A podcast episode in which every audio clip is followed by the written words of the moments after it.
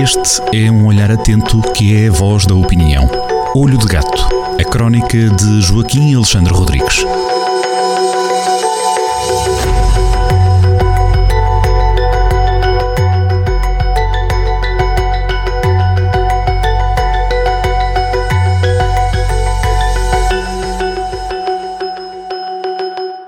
Sejam muito bem-vindos a mais uma edição de Olho de Gato na Rádio Jornal do Centro com Joaquim Alexandre Rodrigues.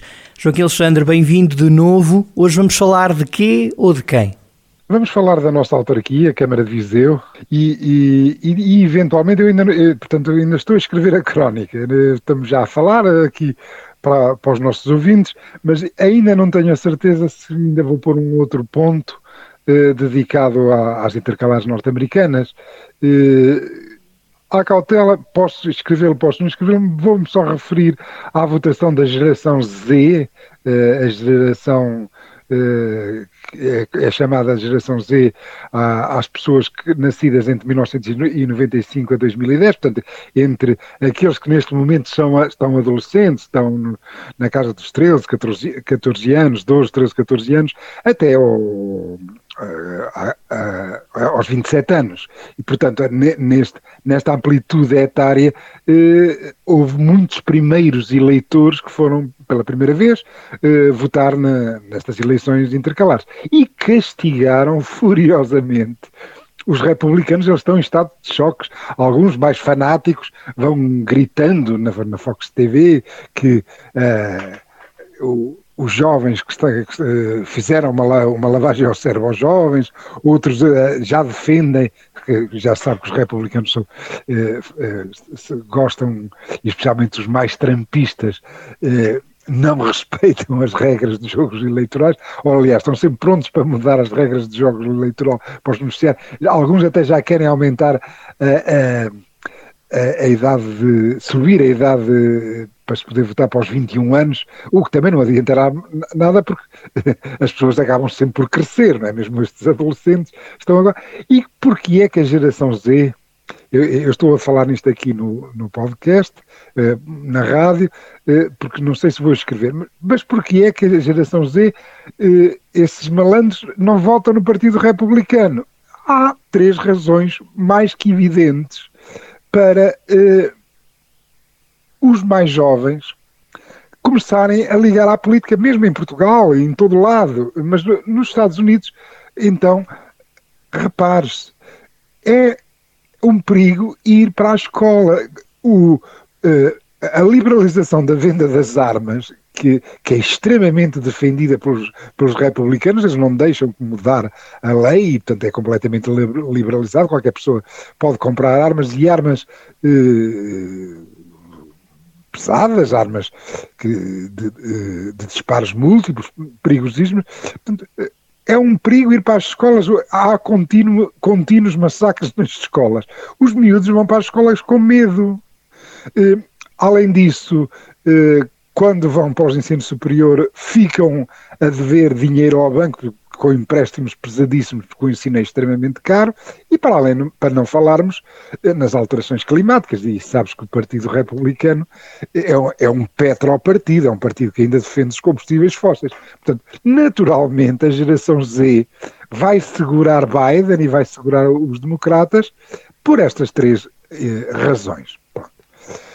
O que já está escrito eh, esta parte ainda não sei se, vai sair se não no, no, no, artigo, o que está escrito tem a ver com uh, algumas, uh, as últimas presenças do Dr. Fernando Ruas no, no, nosso rádio Jornal do Centro, e fundamentalmente também tira alguma informação da, da conversa central, eh, mas fundamentalmente é eh, a presença do Dr. Ruas eh, no, no, no, interessantíssimo programa de debate político, o 2 mais 2 não são 4, com o, o, seu painel de comentadores, Francisco Mendes da Silva, João Cota, Jorge Adolfo e Nuno Nascimento. Eu tenho aqui, tenho-os aqui postos por, por ordem alfabética, eles são todos, estão todos em primeiríssimo lugar, para não haver melindos, pus aqui por ordem alfabética. Pronto, e o Dr. Rose foi a este programa e deixou cair, portanto foi espicaçado, pelo, pelos comentadores residentes do 2 mais 2 não são 4, foi espicaçado e, e, deixou cair alguns factoides e alguns factos. E eles são interessantes.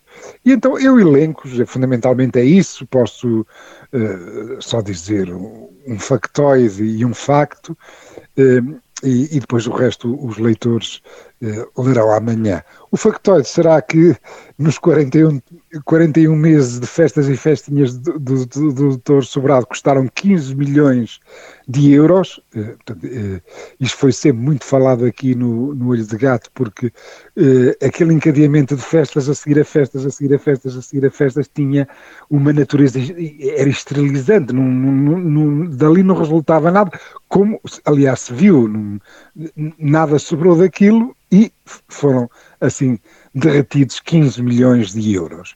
Nos factos, eh, nem sei, tenho aqui vários, alguns bastante interessantes. Vou-me referir a, a, um que, pronto, que não é talvez tão óbvio e em que há mesmo uh, verdadeira novidade uh, no doutor, no, naquilo que o Dr. Ruas afirma. Pelo menos é, foi a primeira vez que o ouvi. Ele confessou em relação ao Mercado 2 de Maio, uma obra que eh, que, que, foi mais ou menos acabada no, no virar do milénio, foi, foi inaugurada em 2001, eh, eh, foi intervencionada por, pelo arquiteto, arquiteto César Xavier e que não foi, e, e, que de facto não, não foi, um, foi uma intervenção falhada do arquiteto César Xavier e o Fernando Ruas pela primeira vez confessou também que, confessou também, pelo menos foi a primeira vez que o, que o ouvi, que também não gostou da obra apresentada pelo, pelo arquiteto Cisa Vieira. E disse uma, uma coisa que essa aí eh, é de facto impactante. É impactante. O, o, o Dr. Rose disse que, eh, que conversou muito com, com, o arquiteto Cisa Vieira e confessa a sua admiração e que nunca na vida, por ele nunca na vida, eh, se perderia a assinatura eh, do, do, daquele mestre, do mestre da arquitetura, da, da arquitetura um, dos, um, dos, melhores arquitetos do mundo, por ele nunca perderia ali a assinatura, portanto qualquer intervenção que fizesse seria, seria, seria, seria sempre eh, com o traço e com a anuência do, do mestre, mas disse que pensa que nem o próprio arquiteto César Vieira gostou daquilo que ficou lá feito no, no virar de milénio.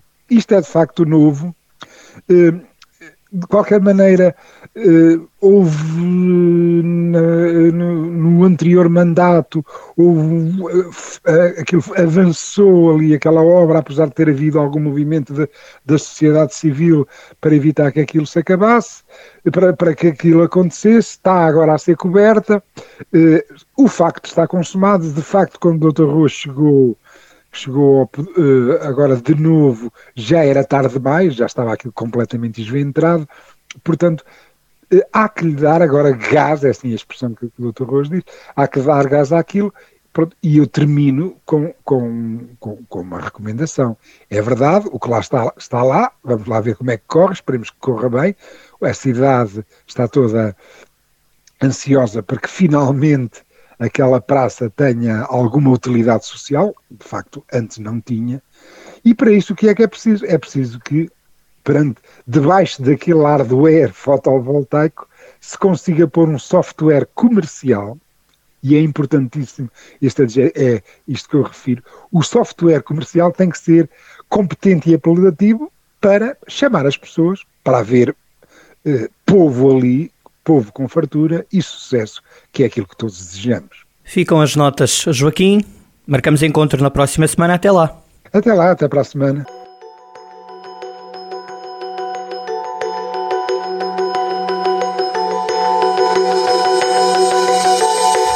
Olho de Gato, a crónica de Joaquim Alexandre Rodrigues, na rádio às sextas-feiras, com repetição nas manhãs de domingo e sempre no digital em jornaldocentro.pt.